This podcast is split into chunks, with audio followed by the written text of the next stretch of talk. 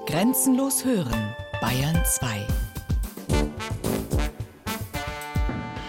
Zeit für Bayern. Features aus dem ganzen Freistaat.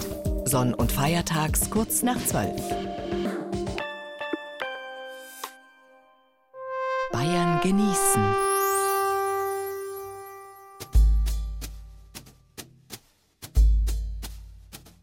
Ende. Bayern genießen im November. Mit Gerald Huber.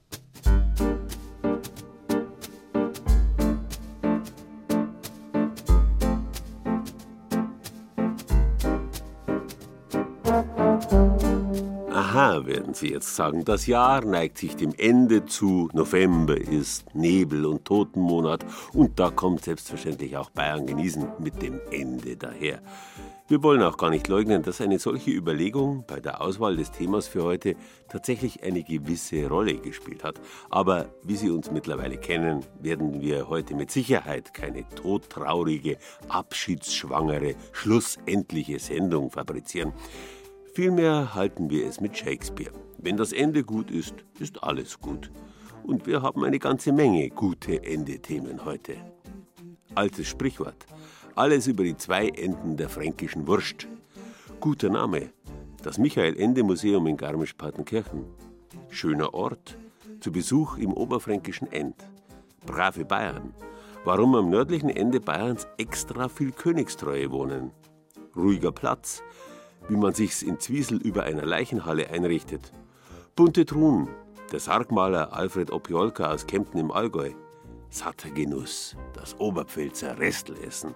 Auch wenn's ums Ende geht, ist nicht alles gleich aus. Wir jedenfalls fangen jetzt erst an. Viel Spaß in der kommenden Stunde.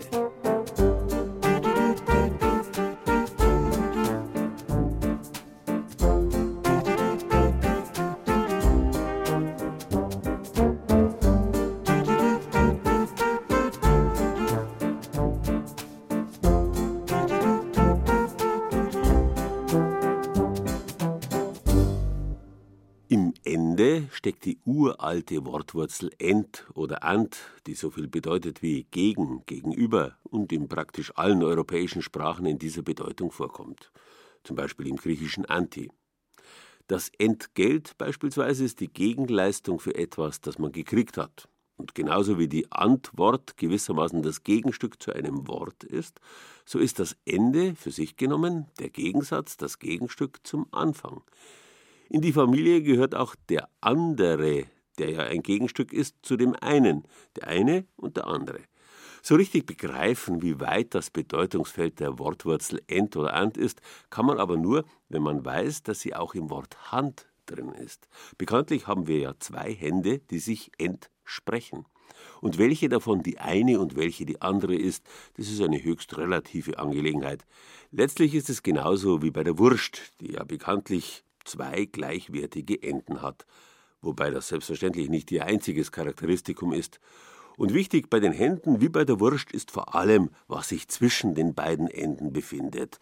Experten für diese Frage sind bekanntlich die Mittelfranken. Das ist ein ganz leckerer Salat. Dann ein Bratwurstherzchen mit Liebe gemacht und ein kleines Mini-Bier, ein Stammball. Jawohl, zum Wohl. Jetzt stoßen wir mit dem Mini-Bier auf einen netten Nachmittag rund um die fränkische Bratwurst ran. Einmal Ex und Hopp. Prost, das schaffen wir, ne? Und ob sie das schaffen. Es ist ein sonniger Sonntag im Herbst, an dem der Metzgermeister Klaus Böbel nach Rittersbach einlädt, ein Ortsteil von Georgensgmünd im mittelfränkischen Landkreis Roth.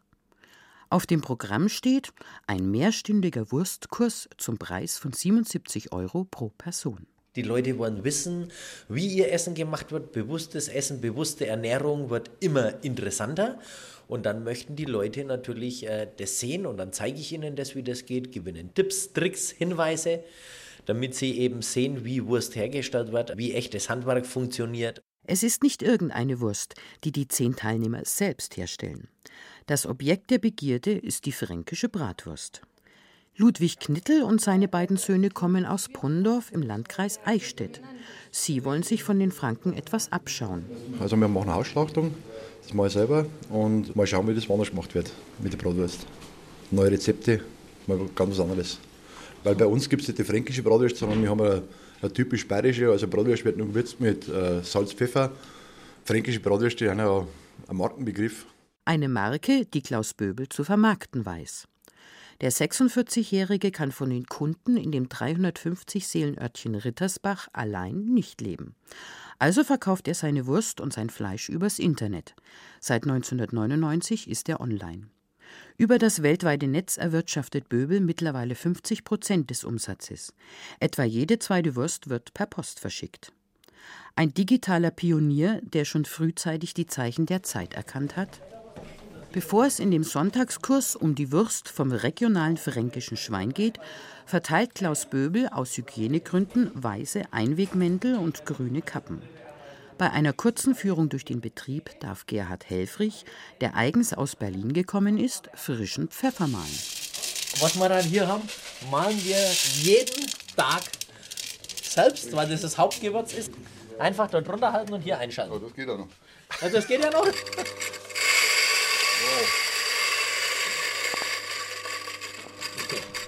Reicht? Reicht? Genau, und jetzt äh, merken Sie dann schon, was für aromatischer Pfefferduft das dann da in der Luft liegt. Ist alles schwarzer Pfeffer oder ist auch Das weißer ist jetzt ein bisschen weißer ist Ja, dabei. okay. Ein Drittel weiß, zwei Drittel schwarz. In etwa. Okay. Vorbereitet hat Klaus Böbel ein Viertel Schwein, das es unter der Anleitung des Metzgers zu zerteilen gilt. Ausgerüstet mit Schnittschutzhandschuhen und Stechschutzschürzen wagen sich die Ersten an das Fleisch heran. Jetzt kriegen Sie beide von mir eine Säge. Sie dürfen jetzt die Rippen auf dieser Höhe in etwa durchsägen.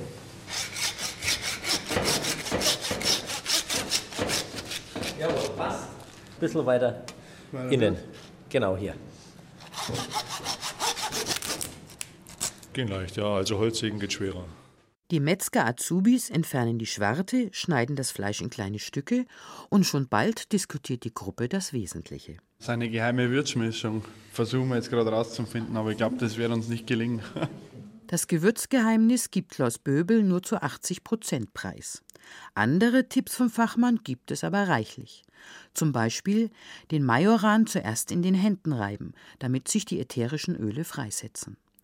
Wer will, darf mit einer Mini-Portion Bratwurstgeheck experimentieren und Nüsse, Chili, italienische Gewürze oder Kokos dazu mischen. Endlich fährt die Wurstfüllmaschine hoch, sie drückt die Bratwurstmasse in den Bändel, dem für die fränkische Bratwurst typischen Schweinedarm. Die ist vorne dick und hinten dünn. Wahnsinn, optisch ein Highlight. Drei Würste sind zu Wurst. Wer hätte das gedacht? Den Wurstmachern Ludwig und Lukas Knittel gefällt's. Ganz toll. Also mir hat es auf jeden Fall schon was gebracht. Ja, ich freue mich jetzt auf jeden Fall auf meine erste eigene Wurst. Und wir werden die jetzt dann gleich probieren und dann wird man sehen, wie wir handwerklich gearbeitet haben. Bis zur Bratwurstverkostung mit Menü müssen sich die Teilnehmer noch ein bisschen gedulden. Zeit für den Metzgermeister Klaus Böbel, über das Ende nachzudenken. Das Ende der Wurst. Und davon hat die fränkische Bratwurst, und nicht nur die, bekanntlich zwei. Das sympathischste Art der Wurst, ein Ende zu bereiten, ist sie aufzuessen. Wenn man vorne abbeißt, bleibt ein zweites Ende übrig, aber wenn die Wurst gut schmeckt, nicht lange.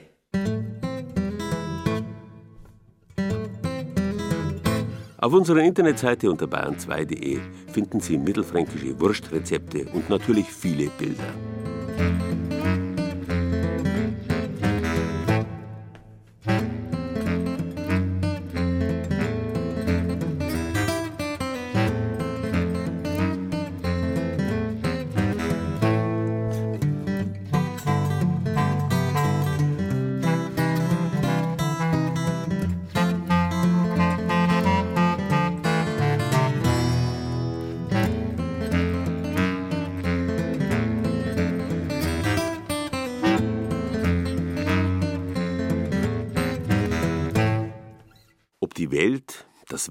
Weltall, endlich oder unendlich ist, diese Tatsache bewegt nicht nur Astrophysiker, sondern immer schon auch Theologen, Philosophen und Künstler. Im Mittelalter hat man am westlichsten Punkt Europas, wo scheinbar nichts mehr kommt als der Atlantik, Finis Terrae gesehen, das Ende der Welt. Diese Grenze hat sich dann im Lauf der Zeit immer weiter nach außen geschoben. Mittlerweile darf man glauben, dass das Weltall sich unendlich weiter ausbreitet, dabei aber immer kälter wird, sodass das Leben darin irgendwann zwangsweise seinen jüngsten Tag erlebt. Das Leben ist also mit Sicherheit keine unendliche Geschichte, auch wenn es noch Milliarden Jahre dauern kann.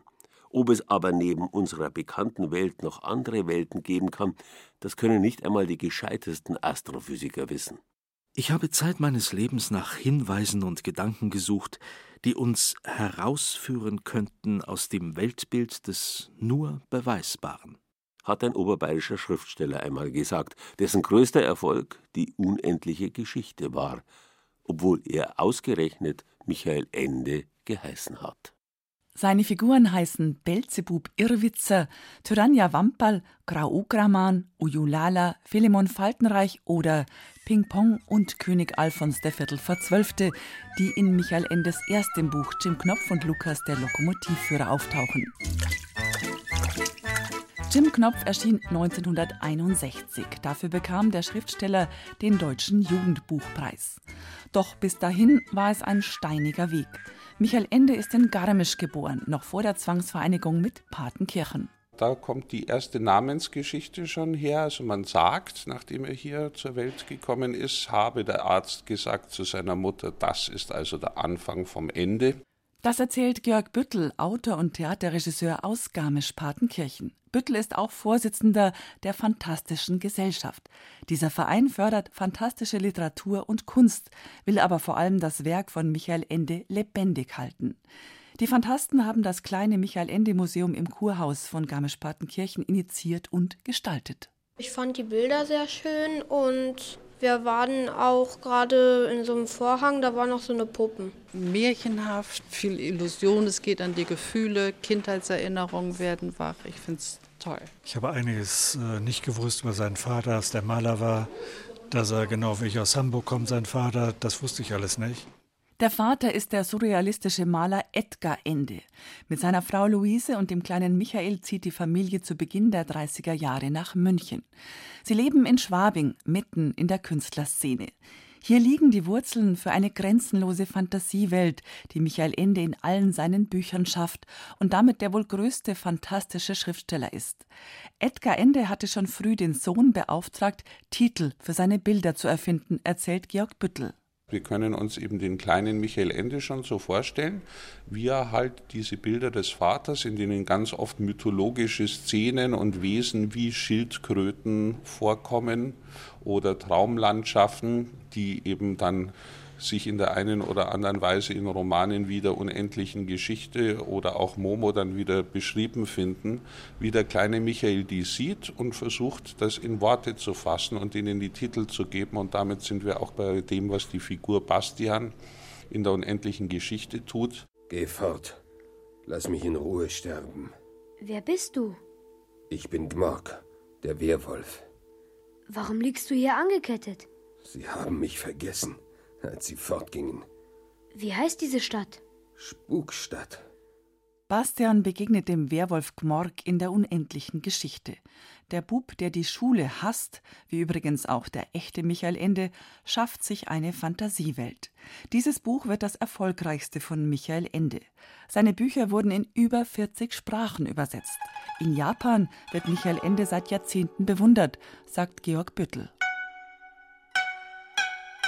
Michael Ende wurde eben in seinen Hauptwerken bereits in den 70er Jahren, also mit Momo hat es begonnen, eben ins Japanische übertragen und da hat er sehr viel Verbreitung gefunden, weil von Anfang an wurde er dort nicht als Kinder- und Jugendbuchautor gesehen, sondern man hat ihn als politischen Denker und als philosophischen Ratgeber wahrgenommen und als solcher genießt er auch in Japan eben heute noch sehr große Verehrung. Momo ist nicht nur ein Jugendbuch, es ist voller politischer und philosophischer Gedanken. Das Mädchen Momo kämpft gegen die Macht der Zeitdiebe, die den Menschen die Lebenszeit stehlen wollen. Im Michael Ende Museum in Garmisch-Partenkirchen baumeln die Zeitdiebe als Marionetten in einer dunklen Kammer. Bei uns damals in der DDR war Momo gerade ein Buch, was man immer so weiterreichte. Und natürlich war das die absolute Lektüre damals und später dann eben auch Jim Knopf und was alles so dazu kam. Für mich ist faszinierend das mit der Zeit. Die Zeitdiebe und die Kritik an unserer Geldpolitik in Momo stammen aus dem Jahr 1973 und sind heute aktueller denn je. Die Lust an Sprachschöpfungen und das Spiel mit seinem Namen hat Michael Ende auch in Momo ausgekostet. Zum Beispiel am Ende von Momo taucht auf dem Schildkrötenpanzer von Cassiopeia Ende auf als Schriftzug. Und in vielen anderen Geschichten eben gibt es dann Wendungen auf Ende. Zum Beispiel gibt es eine berühmte Geschichte, wo eben ein alter, weiser Mann ein Kind trifft und sich vorstellt auf die Frage des Kindes, wie er denn heißt, dass er sagt, am Anfang heiße ich Ende. Die Geschichte endet dann damit, dass die zwei Hand in Hand in die Welt hinausgehen und man weiß nicht, wer führt wen. Was du nicht kennst, das, meinst du, soll nicht gelten? Du meinst, dass Fantasie nicht wirklich sei? Aus ihr erwachsen künftige Welten. In dem, was wir erschaffen, sind wir frei. In vielen Büchern tauchen Schildkröten auf. Auch im Museum in Garmisch-Partenkirchen liegt im Filmraum eine riesige Schildkröte. Und seine Vorliebe für Schildkröten hat er mal sehr schön erklärt, weil er gesagt hat, erstens sind es Tiere, die niemand etwas tun. Zweitens sind es Tiere, die erstmal vollkommen nutzlos sind. Und sie scheinen immer etwas zu wissen und deswegen kommt es einem so vor, wenn man eine Schildkröte ins Gesicht sieht, als würde sie leise lächeln. Hat's euch gefallen, dann klatscht in die Hände, wenn unser Karren von dannen nun zieht. Was ihr gehört habt, sind Lieder vom Ende, und das ist das Ende vom Lied. Bayern genießen. Das Zeit für Bayern Magazin. Jeden ersten Sonntag im Monat. Auf Bayern 2.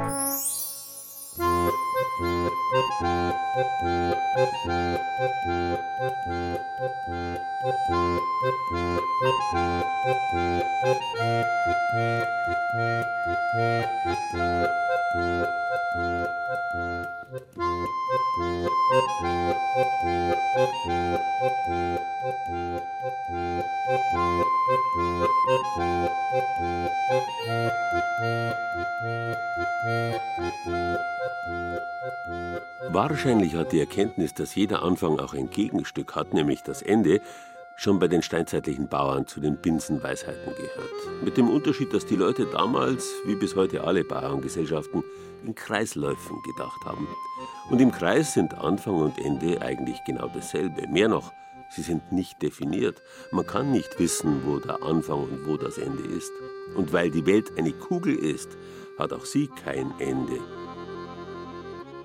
Insofern also ist der Ort End bei Staffelstein in Oberfranken eigentlich ein Widerspruch in sich. Aber auch wenn sich immer wieder Leute darüber wundern, es gibt ihn. Und das ist gut so, nicht zuletzt für den Genuss. In End erzählen sich die rund 100 Einwohner noch heute die Geschichte von den GIs, die am Ende des Zweiten Weltkrieges in einem Militär-Jeep bis in ihr Dorf kamen. Beim Ortsschild sollen die amerikanischen Soldaten gestutzt haben. Zu Kriegszeiten sind ja die Amerikaner dann ja auch über die Länder gezogen. Was ist hier los? Und dann kamen die in den Ort End, für denen war ja Se-End, also das, hier ist das Ende. Und die müssen auch mit dem Se-End oder End erstmal auch nichts anfangen können. Die waren auch erstaunt. Ist, ist hier die Welt zu End, auch wenn es um Krieg geht, sage ich jetzt mal. Ne? Also im klassischen Sinne, hier hört der Krieg, äh, hier hört End auf, also Ende. Es sei nicht überliefert, ob die amerikanischen Soldaten schließlich kehrt machten oder weiterfuhren, sagt der Ortssprecher und Stadtrat Andreas Pfadrescher. Bis heute sorgt der Ortsname offenbar für etwas Verwirrung, denn normalerweise müsste der Name auf dem Ortsschild am Ende von End mit einem roten Balken durchgestrichen sein. Ist er aber nicht. Das Ortsschild wurde falsch herum aufgestellt und am Ortsende beginnt erst End. Gewissermaßen der Anfang vom Ende. Dem Wanderführer Reinhold Müller, der seit Jahrzehnten in dem Tal lebt, ist das noch nie aufgefallen. Darauf angesprochen sagt er, wir nehmen das nicht so genau. Er schwärmt in der Gaststube Schwarzer Adler lieber vom guten Bier. Im Glas. Nicht im Steinkrug, sondern im Glas, damit ich sehe die Farbe. Ein richtig schwarzes Bier, das noch arbeitet mit einer Krone und Ich schnubber und stell fest, ein super Aroma. Draußen pfeift ein eisiger Herbstwind, drinnen schlägt die alte Wanduhr 11 Uhr vormittags. Der Gastwirt Johann Erlbacher hat sich zu uns gesetzt. Seit 1791 besitze die Familie ein Braurecht, doch in den 60er Jahren sei die Brauerei einem verheerenden Brand zum Opfer gefallen. 1967 wurde unser Brauhaus von unliebsamen Mitbürgern, waren es Neider oder sonst was, ich weiß es nicht, angezündet, abgefackelt. Es war Brandstiftung gewesen, hat auch die Kripo herausgefunden, nur der Übeltäter konnte nicht überführt werden. Und wir hatten einen Feuerteufel in der Gegend. Es hat in der Zeit nicht nur die Brauerei gebrannt, sondern es waren mehrere Anwesen, also landwirtschaftliche Anwesen, Feldscheunen betroffen. Und es wurde nicht aufgeklärt, aber man hatte einen Verdacht. Mehr möchte Reinhold Müller dazu nicht sagen, noch immer ist nicht genügend Gras über die Sache gewachsen. Seit dem Brand lässt die Wirtschaft in der Nachbargemeinde Frauendorf brauen und die Speisekarte bietet gute fränkische Küche. Unsere Speisekarte hat wohl ein Ende, aber sie ist recht umfangreich. Unsere Spezialitäten sind ein guter Sauerbraten. Haben wir noch das Rezept von meiner Schwiegermutter. Das ist wunderbar, wird allseits gelobt. Und dann halt na, das übliche Haxen, Schäuferler und wie gesagt, alles für Leib und Seele, was man will, haben wir hier. Viele Rezepte stammen noch von seiner Schwiegermutter, erzählt Johann Erlbacher. Die hatte sie auf Bierdeckel geschrieben. Ja, ja, das hat sie gern gemacht. Die hat nie irgendwie einen Block oder was gehabt. Bierdeckel lag immer rum. Da hat sie schnell den Deckel genommen hier an der Theke und sich was aufnotiert. Einen ganzen Plastikeimer voller Bierdeckel hütet ihre Tochter Mathilda Meuser, auch nach dem Tod der Mutter. Entstanden ist die Gaststätte Schwarze Adler ursprünglich aus einer Postkutschenstation. Noch viel früher war jedoch in End tatsächlich mal Schluss. 1288 wurde der Ort erstmals erwähnt und lag am Ende des Weges durch das Schwabtal. So erzählt es die Ortschronik. Ist in Ordnung. Ist gut. Reinhold Müller führt uns durch die kleine Ortschaft in den Nachbarort Schwabtal. An einem Hang liegt das größte Gebäude, eine Klinik, die in den 60er Jahren entstand und das Tal veränderte. Die ursprüngliche Tuberkuloseklinik, die heute als Rehabilitationsklinik für orthopädische Krankheit Nachbehandlung genutzt wird. Mit der Klinik kamen zunächst die Patienten und später die Touristen, vor allem aus Berlin. Gerade mal 250 Einwohner haben die Ortschaften im Schwabtal und unglaubliche fünf Gaststätten, teilweise mit Hotels und Fremdenzimmern. Wir haben ca. 1000 Sitzplätze in den Lokalen, 400 Gästebetten, wirbt Ortssprecher Andreas Pfadrescher. Und auch wenn der Dorfladen vor zehn Jahren schließen musste, noch vor Bad Staffelstein sieht sich das Schwabtal mit seiner Ortschaft End selbstbewusst als Keimzelle des Tourismus im Gottesgarten zwischen Kloster Banz und 14 Heiligen. In End ist also die Welt noch längst nicht zu Ende. Bilder von diesem Eimer mit den Bierfilzl-Rezepten aus End gibt's auf unserer Internetseite unter bayern2.de. Und eines dieser Rezepte, das für den endguten Sauerbraten, haben wir natürlich für Sie abgeschrieben. Wenn vor mir auf dem Tisch ein krustiger, lustiger Braten dampfend und gut geraten und knusprig, sagen wir Scheiferler oder Stück vom Bauch und ich weiß genau, die schwatten vor der Sau, wenn ich neibeiß. Dann zersplittert's heiß und zart auf meiner Zunge. Und der Geschmack findet sogar sein Weg in die Lunge. Und der Duft verpufft wie eine luftige Explosion. Und schon kriecht's wach hinten auf, schleicht vorbei am Gaumersegel, streichelt die Rezeptoren, steigt wieder nach vorn, den Nebel die Nebenhöhlen, ein wenig salzig, ein wenig malzig, ein wenig pfeffrig. Es treffen sich Knoblauch und Kümmel im Schweinehimmel. Ihr redet leicht, ihr redet leicht.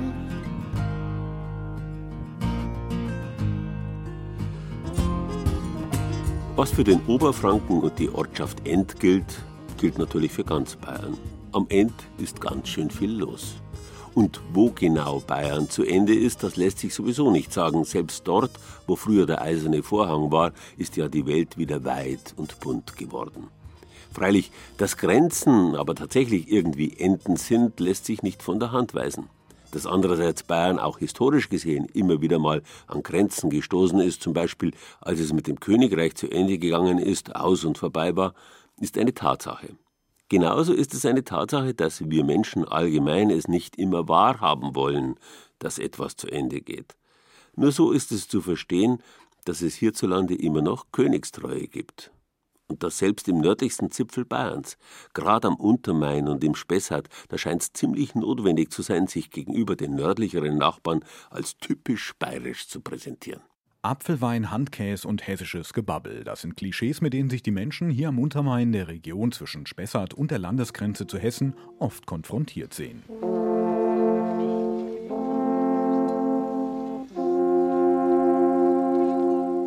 Tatsächlich zeigt sich die Region aber doch viel bayerischer, als so mancher glauben mag. Da gibt es beispielsweise diverse Alphorngruppen rund um den Spessart, in Heigenbrücken, Feldkarl oder auch in Westerngrund. Alles Orte, die wirklich nicht weit entfernt liegen vom Ende Bayerns, also der Landesgrenze. Das ist jetzt unser Trainingsraum. Seit dem Jahre 1982 trainieren wir da unten unseren Sport. Also am Anfang ist es nicht so gut gelaufen, aber mittlerweile haben wir schon einige bayerische, deutsche und alpenländische Meister gestellt. Im Fingerhakeln, stolz auf diese Erfolge und auch darauf, dass diese urbayerische Tradition hier im Vorspessart, genauer gesagt in Laufach, aufrechterhalten wird, ist Gerhard Joksch. Er ist zweiter Vorstand der Lauffacher Fingerhakler und sein Sohn Timothy ist auch schon von klein auf mit dabei. So, habt ihr's? Ja. ja. Beide fertig, zit! Auf jetzt! Auch wenn der 19-Jährige beim Spontankampf gegen Papa Gerhard klar über den Tisch gezogen wird, das Fingerhakeln, diese doch eher unfränkische Sportart, hat es ihm ordentlich angetan. Mir hat es gleich Spaß gemacht, weil es halt ein richtig fairer Sport ist. Man gibt sich nach dem Kampf die Hand. Man hat eigentlich nie richtig große Streit untereinander. Ich, ich spiele auch Handball und da kennt man das nicht. Da kann man sich teilweise nach dem Spiel nicht mehr angucken. Und das, das hat man beim Hackeln nicht. Und das fasziniert mich so an dem Sport. Einen Stock höher im Lauferer Landgasthof zur Eisenschmelz, da trifft sich in einem Nebenraum regelmäßig ein wirklich ganz bunter und auch ein wenig exotischer Trupp, die Königstreuen Spessart. Seit 1814 gehört Aschaffenburg zu Bayern und es hat uns so ein bisschen angespornt, Bayern und die Franken werden immer so ein bisschen, wie Sie sagen, exotisch abgestempelt, als wir keine Bayern wären. Wir sind, wir sind fast Hessen, gut, wir sind an der Grenze, aber wir sind stolze Bayern. Und das ist eigentlich der Grund, dass wir das so einen Verein gegründet haben mit allem drum und dran, was, was unsere Interessen vertritt nach außen. Sagt Robert Geis, der Vorsitzende der Königstreuen Spessart. Bei den Treffen des Vereins mit seinen 15 Mitgliedern darf natürlich auch die eigene Vereinsfahne nicht fehlen. Und die hat Schriftführerin Elke Grünewald in mühevoller Handarbeit selbst angefertigt. Die habe ich gestickt mit Gobelinstich. Den König Ludwig, den habe ich gestickt aus einer Postkarte und das habe ich auf DIN A4 und habe es dann raufgestickt. Es war viel Arbeit. So ein halbes Jahr habe ich gestickt dran. Und auch das eigene Vereinswappen macht ganz schnell klar, wie sich die fränkischen Königstreuen definieren. Die weiß-blaue und auch die fränkische Raute, das Mainzer Rad, ein Eichblatt und der Main sind darauf zu sehen. Aber wenn wir Unterfranken sind, aber wir sind stolz, dass wir zu Bayern gehören. Und Franken bleiben wir trotzdem. Ich bin in erster Linie ein Fränkin, aber ich bin auch eine königstreue Bayerin. und Spessart da vor allen Dingen. Als echte Spessarter sehen sie sich die fränkischen Königstreuen. Ansonsten setzen sie sich für dieselben Dinge ein wie alle Königstreuen im gesamten Freistaat. Der Erhalt des Brauchtums, die Tradition und auch der Dialekt liegt ihnen am Herzen. Die Sprachgrenze ist klar. Wir haben ein wenig Hessen drin, aber wir haben ein wenig Fränkisch drin, natürlich. Es ist klar, aber wir sind so ein bisschen der letzte Zipfel ja, vom bayerischen Löwen. Aber das AB heißt immer der Anfang Bayerns und das sind wir auch. Wir verteidigen die Grenze nach außen. Ich schneide eine Hirschlederhose. Das sind die Rückteile, ja, und das sind zwei Vorderteile. Und fast ist sie fertig, die Original-Krachlederne aus echtem Hirschleder, in Handarbeit hergestellt, direkt an der hessisch-bayerischen Landesgrenze in Alzenau. Hier produziert die Lederwarenfabrik Klüber schon in der sechsten Generation Lederhosen, und zwar die wirklich echten. Gut, die Hauptabnahme ist natürlich Bayern, also tiefes Bayern unten und Österreich, geht aber auch Frankreich, Schweiz, Italien, Südtirol, teilweise Amerika. Chef Thorsten Klüber ist es gewohnt, dass er merkwürdig angeschaut wird, wenn er erwähnt, dass viele der original bayerischen Trachten in seiner Fabrik mit rund 30 Mitarbeitern hergestellt werden. Über Aufträge kann er sich trotzdem nicht beschweren. Die unterfränkische Produktion dieses urbayerischen Modestücks läuft hervorragend. Also ich sage, jeder Bayer sollte zumindest eine Lederhose Leben mal gehabt haben. Das unterstützen natürlich auch die Mitglieder der Königstreuen Spessart. Ein jeder hat hier mindestens eine Tracht im Schrank und trägt sie auch mit Stolz und Selbstbewusstsein. Eigenschaften, die man als fränkischer Königstreuer durchaus haben sollte. Schließlich sind spöttische Bemerkungen nicht selten. Sie sagen immer, wir wären Rucksack Bayern. Andere behaupten, wir wären das Schwanzhaar vom bayerischen Löwen. Ja, stellt sich mal vor, was der Löwe ohne Schwanz wäre. Nix, selbstverständlich. Nein, wir Bayern sind stolz aufeinander und auf die Vielfalt unseres Landes. Und mit dem gleichen Recht könnte man auch vom Maul des bayerischen Löwen reden. Und da ist dann wohl jedem klar, dass es ohne das nicht geht.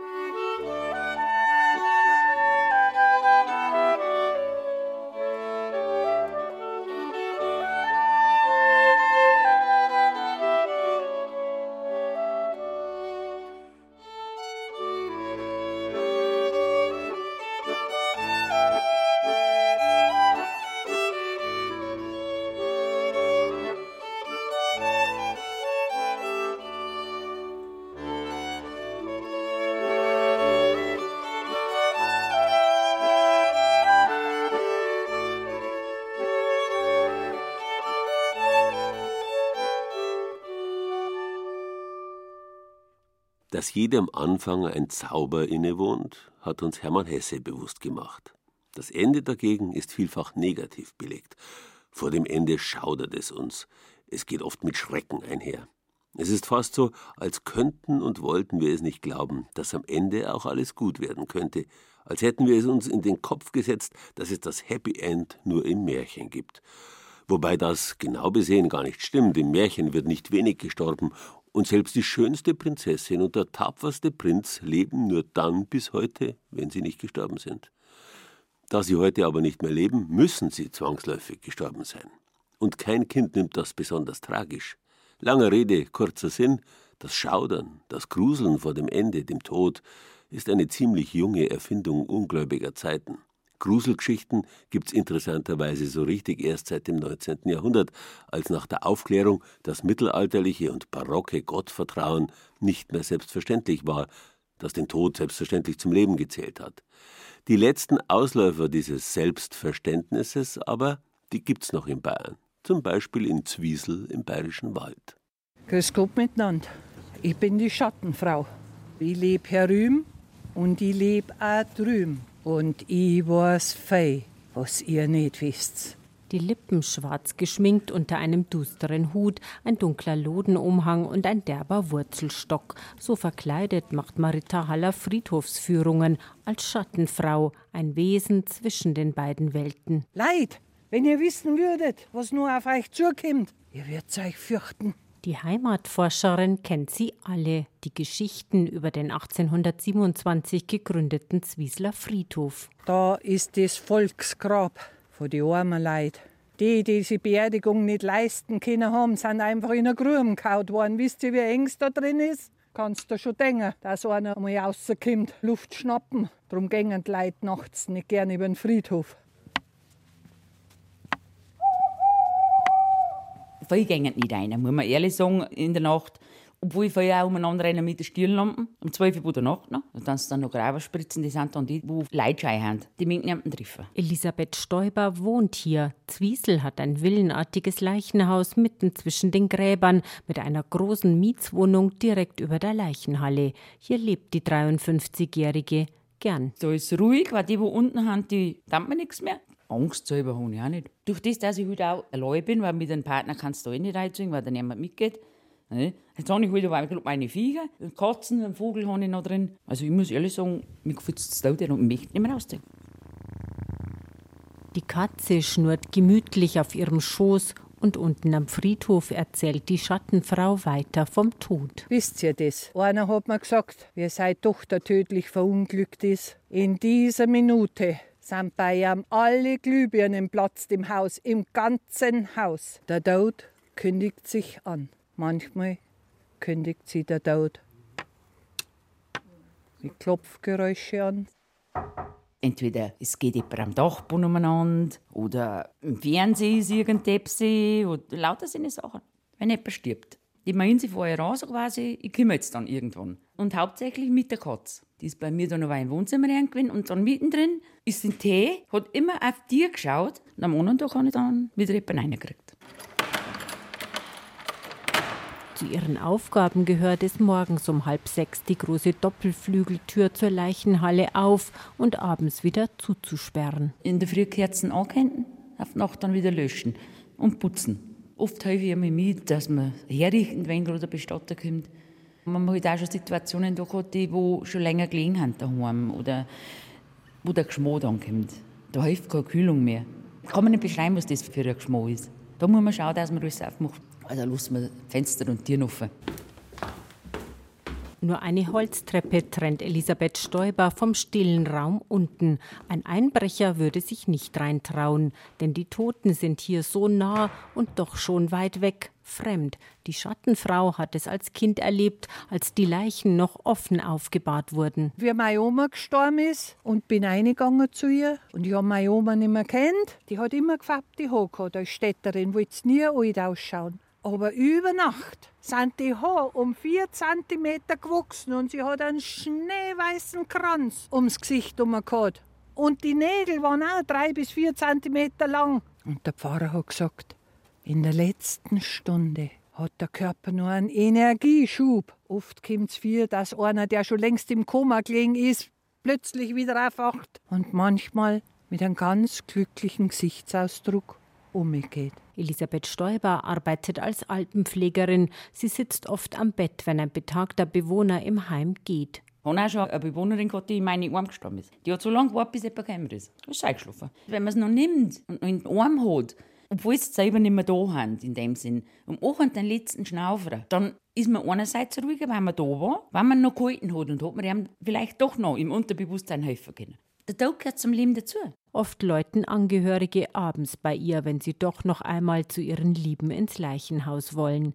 Elisabeth Stoiber sperrt auf und tröstet. Oder einfach nur reden, dass sie reden können. Zuhören. Einfach nur zuhören. Das tut ja dann schon gut. Auch die Schattenfrau ist fertig mit ihrer Führung. Die Besucher, die sich anfangs noch lachend gruselten, sind ruhig geworden und nachdenklich. Erstens, wann das sein könnte, ob das vielleicht schon irgendwo sich ankündigt oder so. Ich sehe das ganz realistisch. Ich habe jetzt das Alter, wo ich mir sage, heute oder morgen oder übermorgen, ich habe da überhaupt kein Problem. Weil das einfach die Lauf der Zeit ist. Man hat doch das Gefühl, dass irgendwo was irgendwo ist, was man nicht erklären kann. Das ist für mich ein Zustand, Seelenzustand. Und Angst vorm Tod, das muss für Elisabeth Stoiber eh keiner haben. Weil aufhalten können wir es nicht und es wird schon weitergehen. China, hoffe ich, China. Bayern genießen. Das Zeit für Bayern Magazin. Jeden ersten Sonntag im Monat. Rezepte, Tipps und Beiträge gibt's auch als Podcast unter bayern2.de.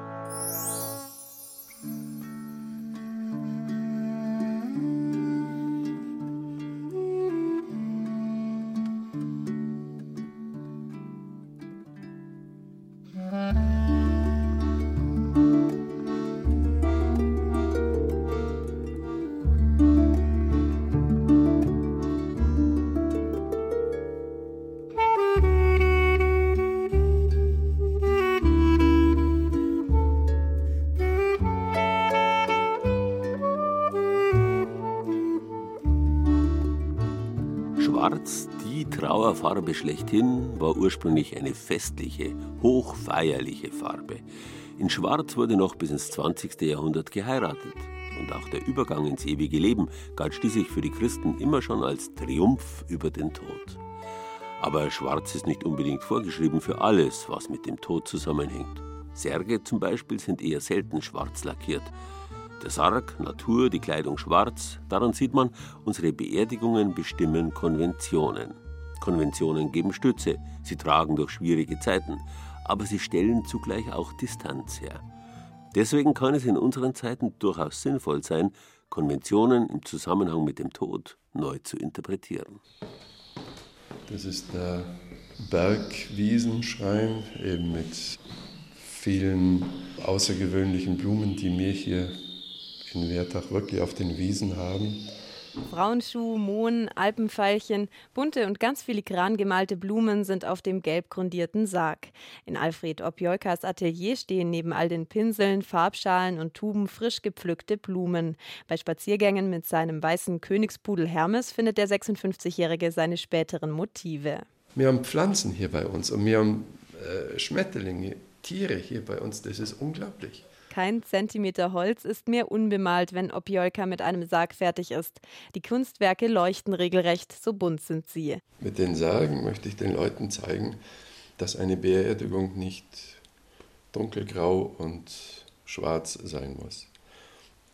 Ich schaffe es mit diesen Särgen, mit ein paar Schmetterlingen, mit ein bisschen Farbe, mit ein bisschen Gräsern, schaffe ich es, die Leute zum Lächeln zu bringen. Und mehr muss man doch, kann man doch gar nicht machen in so einer Situation.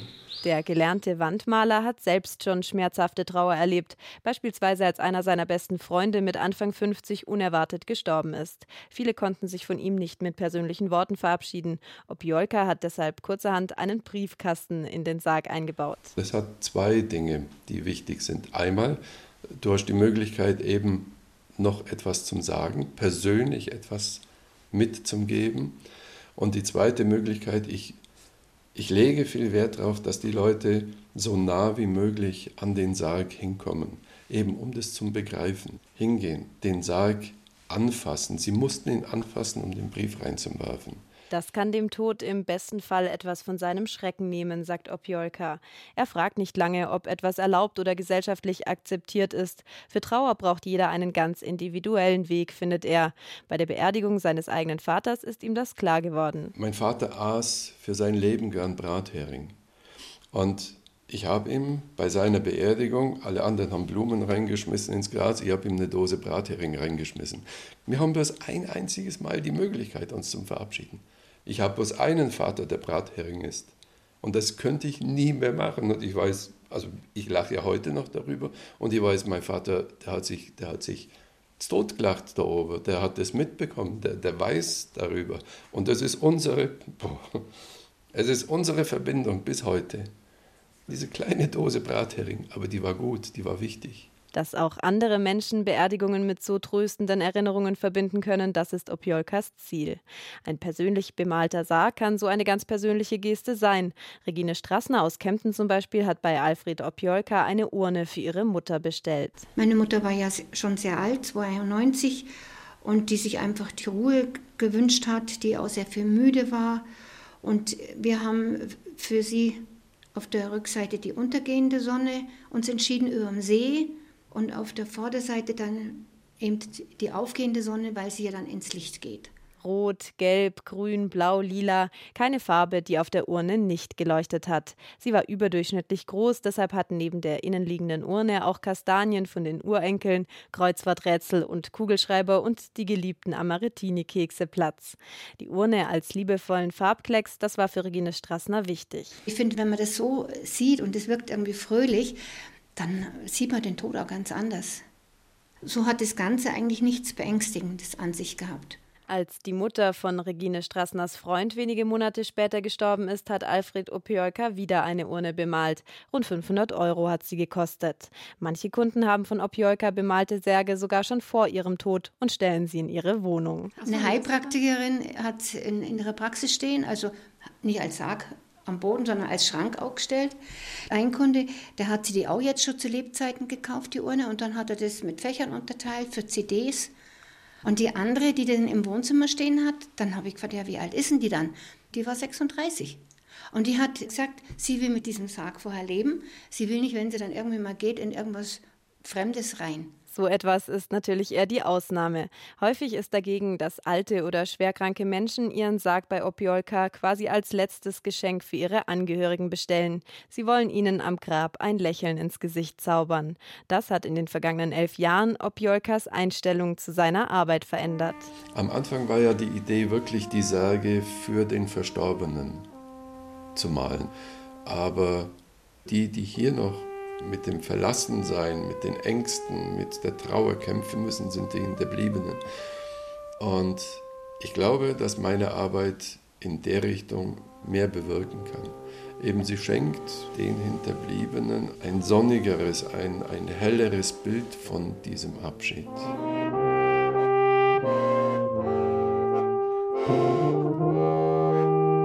Denn, das betont der Sargmaler aus Wertach, das Ende ist eigentlich ein Anfang. Bilder aus seiner Werkstatt gibt es auf unserer Internetseite bayern2.de. Übrigens, Alfred Opiolka schreibt gerade ein Buch. Der Tod ist grün, heißt es. Darin schildert er, was er auf Trauerfeiern in den vergangenen Jahren so erlebt hat.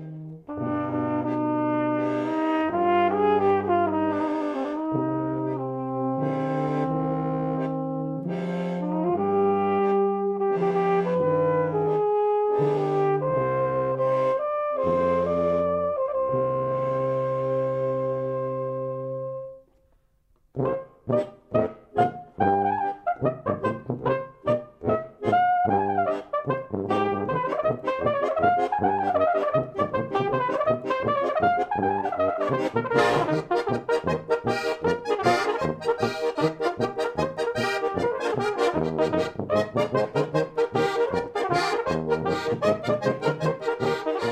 Es ist ja wirklich so.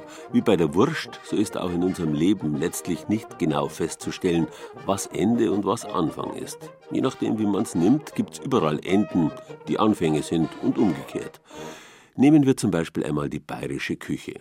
Hier ist das A und O, der Anfang und das Ende, wie in jeder guten Küche der Welt, dass man am Ende des Essens immer schon an das nächste denkt. Oder, um es deutlich zu sagen, mag am Ende des Essens noch ein Rest überbleiben, so wird der als Restel nicht selten zum Anfang des Genusses. Sie, ich hab ein bisserl ein perverses Hobby. Ich koch wahnsinnig gern meinen Kühlschrank leer. Manchmal lade ich mir dazu sogar Gäste ein. Die ziehen mich schon auf, na, hat wieder was weiter müssen bei dir? Aber sie kommen gern, seit Jahrzehnten schlecht kann's also nicht schmecken. Früher habe ich mich mit dieser Restelkocherei leicht schrullig gefühlt, aber allmählich wird meine Leidenschaft zum Trend in der Gastronomie. Und warum auch nicht? Die bayerische Küche ist im Grunde ein Eldorado für Resteln. Das hat Michael Schulz, Wirt der Regensburger Traditionsgaststätte zum Grafenreuter, schon längst festgestellt und den Restelsonntag erfunden. Die Idee ist folgendermaßen: Wir haben Sonntagmittag eine spezielle Bratenkarte. Da haben wir Scheufel dabei, da haben wir verschiedene Braten dabei, die wir sonst die Woche über nicht auf der Karte haben. Und natürlich ist es ärgerlich, wenn davon was übrig bleiben würde. Und dann haben wir uns überlegt, bevor wir es wegschmeißen, machen wir doch am Sonntagabend dieses Restelessen, um den Leuten die Möglichkeit zu geben, für ganz preiswertes Geld unsere Sachen zu probieren und unser Wirtshaus kennenzulernen. Es gibt ab 18 Uhr diese Karte, da sind die normalen Speisen drauf und eine Rubrik Restel. Und da steht dann dort, ab 18 Uhr, solange der Vorrat reicht, Restel essen. Und von da ab, ab 18 Uhr ist die Kasse freigeschalten und von da ab gibt es dann für den verringerten Preis so um die 5, 6 Euro liegen wir da bis 7 Euro, je nachdem, wie viele Beilagen dabei sind und so weiter, liegen wir dann da und die normalen Preise bewegen sich so um die 11,50 Euro, 12 Euro. Also kann man sagen, fast der halbe Preis. Aber die Restelküche beschränkt sich beim Grafenreuter nicht auf den Sonntag, sondern wird zum Prinzip erhoben. Beispielsweise durch das urbayerische Restelessen Gröstel, das es in allen Variationen gibt, je nachdem, was anfällt und dadurch Gott sei Dank nicht zum Abfall wird. Eine besonders originelle und schmackhafte, auch optisch höchst attraktive Form der bayerischen Restelverwertung sind Michael Schulz bayerische Tapas. Das ist eine, eine lustige Art, die bayerische Brotzeit neu zu interpretieren. Da gibt es zum Beispiel Sachen wie Leberwurst-Wandtan, wie Bratenstreifen mit Steirerkrähen und Kürbiskernöl und schon haben wir ein neues Gericht, ohne dass man dafür neu einkaufen muss. Ja, da gibt es den Obersten, da haben wir unsere normale Oberste-Portion. Kellnerin Franziska serviert ihren vielen Stammgästen diese bayerische Restelküche mit Begeisterung und will die Idee später in ihrem eigenen Lokal übernehmen. Das ist absolut spitze. Ist ja schade, wenn man zu viel wegschmeißen muss. Es gibt Kinder, die Hunger haben und wir schmeißen es weg. Das wäre doch schade. Ein paar Straßen weiter liegt etwas versteckt in der Regensburger Altstadt, nahe dem fürstlichen Schlossturm und Taxis, das winzige Lokal von Caroline Gmarchel. Hier serviert sie an nur vier Tischen ihre Restel-Spezialitäten. Das Wirtszimmer sieht aus wie bei der Mama daheim und beim Kochen kann man der Wirtin zuschauen oder gleich bei einem ihrer Restel-Kochkurse mitmachen. Das Spannende bei diesen Kursen ist auch, dass man merkt, dass viele Gerichte, die wir alle total gern essen, eigentlich eine Resteverwertung sind. Ähm, zum Beispiel die Kaspressknödel. Das war früher eine Möglichkeit, das Brot, das da drinnen ist, und den Käse nur mal haltbar machen. Das wird gemacht wie ein Semmelknödelteig, da kommt der Käse mit dazu und dann wird das nochmal ganz heiß in Schmalz gebacken. Heutzutage werden es halt gleich gegessen. Genauso ist es halt auch, wenn man jetzt zum Beispiel einen Gemüsestrudel macht. Dann kann man ja auch mal ein bisschen schauen, was habe ich denn noch im Kühlschrank drinnen, was ist denn noch da, was kehrt denn weiter. Und dann kann ich das oft wirklich sehr schmackhaft und schön in einen Strudelteig verpacken und allen schmeckt es. Und das ist auch was, was die Leute einfach auch gefällt. Wenn sie das merken, dass sie jetzt einfach Reste verkocht haben. Stimmt. An einem der Tische ist eine Familie gerade beim Nachtisch angelangt. Heute gibt's Marillenknödel. Hier gibt es keine Reste, weil es immer nur ein Gericht gibt. Also eine Vorspeise und eine Hauptspeise. Und weil es so gut schmeckt, dann bleiben keine Reste über. Und wenn Reste übrig bleiben, dann tut man sie hier vor der Tür in den Kühlschrank, der für alle zugänglich ist und sich jeder bedienen kann. Tatsächlich. Draußen vor der Tür haben junge Regensburger eine Restelverwertungsstation für alle aufgebaut. Ein Kühlschrank und mehrere Vorratsschränke stehen da, dazu eine Art Lounge zum Verweilen. Eine Frau mit feinen Gesichtszügen, der man aber ihre Armut ansieht, freut sich, dass das Prinzip vom Ende, der ein Anfang ist, hier so vielen Menschen zugutekommt. Also ich finde, wenn man wenig Geld hat, es hilft einem sehr. Also das Essen aus dem Kühlschrank und die Klamotten, also ich finde es eine äußerst gute Idee. Und die Leute sind sehr gut drauf, also kann man sich nicht beschweren. Nee, und die Ecke auch zum Hinsetzen. Also ich würde es begrüßen, wenn es weitergeführt werden würde alles.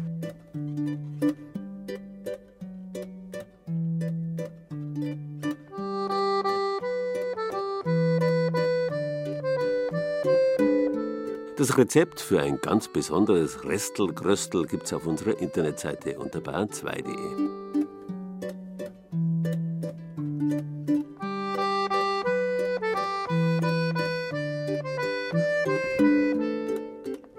Ja, mit dem Ende ist halt beileibe nicht alles vorbei. Und grad am Restel sieht man, nicht einmal was vorbei ist, ist ganz aus.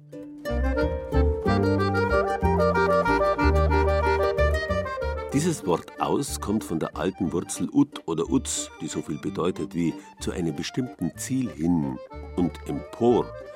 Wenn wir sagen, dass wir auf etwas aus sind, dann heißt das, dass wir scharf drauf sind, auf es abgesehen, gewissermaßen zu unserem Ziel gemacht haben. Wenn man am Ziel angelangt ist, dann ist man tatsächlich am Ende und auch wieder nicht, denn wenn wir von irgendwo hinausgehen, dann sind wir außen, haben also nur den Raum gewechselt. Irgendwie tröstlich, dass alles, was ein Ende hat, weder vorbei noch ganz aus ist, dass sich immer wieder und immer ein Anfang findet. Zum Beispiel fängt jetzt der Sonntagnachmittag an. Genießen Sie ihn. Ende. Das war Bayern genießen im November mit Gerald Huber und sieben Beiträgen aus den sieben bayerischen Bezirken. Ilona Hörath aus unserem Studio Franken hat die mittelfränkische Wurst porträtiert. Carlo Schindhelm, ebenfalls aus dem Studio Franken, war zu Besuch im oberfränkischen Ort End. Den Beitrag über Michael Ende in Garmisch-Partenkirchen machte Angela Braun von der Redaktion Oberbayern. Farsin Benam aus dem Studio Mainfranken ging der Frage nach, warum am nördlichen Ende Bayerns so besonders viel bayerische Königstreue wohnen. Die Friedhofsgeschichten aus Zwiesel im Bayerischen Wald erzählte Renate Rosberger aus dem Studio Ostbayern. Viktoria Wagensommer berichtete über den Sargmaler Alfred Opiolka aus Kempten im Allgäu. Und Angelika Schüdel hat mit uns das Vielerlei des Regensburger Restelgröstels probiert. Ton und Technik Ute Krome und Tatjana Schewtschenko. Redaktion Gerald Huber.